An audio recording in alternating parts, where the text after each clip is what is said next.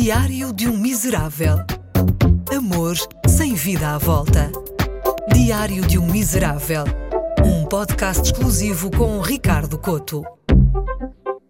Hoje fiquei no sofá a ver a bola. Estou fascinado com o mecanismo do vídeo-árbitro, evolução da tecnologia e justiça no futebol. Mas não consigo deixar de pensar. Se o meu pai fosse árbitro, sempre que ele fosse à televisão ver o lance, ouvir-se-ia nos altifalantes do estádio. Ricardo, anda cá que eu não sei como é que se mexe nisto. E logo a seguir, apareceria a minha mãe, que ao ver o meu pai todo atrapalhado não teria dúvidas. Pronto, já estragaste isso. Eu até respeito o fascínio que o meu pai tem pela tecnologia. Recentemente decidi instalar a Netflix. E a Netflix é um mundo infindável de possibilidades. Séries, filmes, documentários, tudo. É pena fazer-me sentir um lorpa. É que eu faço o auto-spoiler. Adormeço e quando acordo já sei tudo. Mas eu viciei-me numa série chamada Narcos. Uma série sobre o mundo da droga na Colômbia, nos tempos de Pablo Escobar. Para mim, é fascinante perceber como é que numa altura em que toda a gente tinha bigode e snifava cocaína, não havia um único vestígio de pó na farfalheira.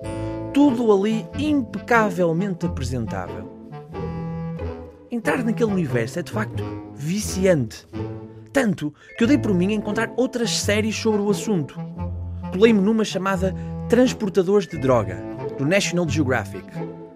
Transportadores de droga são basicamente pessoas que levam ao extremo a ideia de não pagar bagagem extra. Ao ver esta série, eu percebi que nunca na vida conseguiria ser um transportador de droga. Não por falta de coragem, se a vida de um ente querido dependesse disso eu falo-ia, mas porque eu não consigo obrar fora de casa. Se eu fosse transportador de droga, teria de ir abastecer à Colômbia, mas vir evacuar a Gondomar. O que me impede de ser um transportador de droga não é uma oposição ética, é mesmo prisão de ventre. Sempre que vejo o reclame com uma senhora a comer iogurtes diuréticos, acho que está ali a salvar alguém de cair no mundo da droga. Estou em crer que os bífidos ativos podem ser a metadona dos tempos modernos. Aquele relógio que aparece sempre na barriga da senhora deixa-me desconfortável. Fico a pensar que o meu está alinhado por um fuso horário diferente. A prisão de ventre é um assunto muito sério. Sempre que o meu grupo de amigos começa a fazer planos para as férias, há uma cisão entre os cativos e os libertários. Nós, os cativos, sabemos que nas fotografias dos últimos dias de férias vamos aparecer muito mais inchados. Nós, invertemos a lógica das fotografias do antes e depois. Ao início, somos uns seres normais e saudáveis. No fim, somos o Fernando Mendes dentro do fato de boneco da Michelin. Eu defendo que as pessoas como eu, que sofrem de prisão de ventre, deviam ter direito a um dia extra de férias. Para normalizar.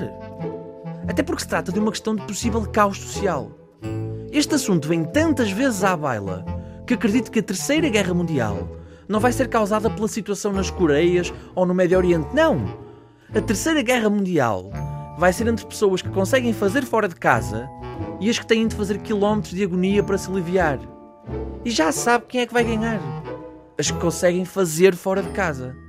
São as melhores a fazer trincheiras.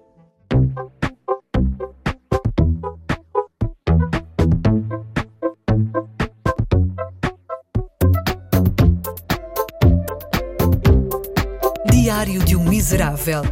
Um podcast exclusivo com Ricardo Coto.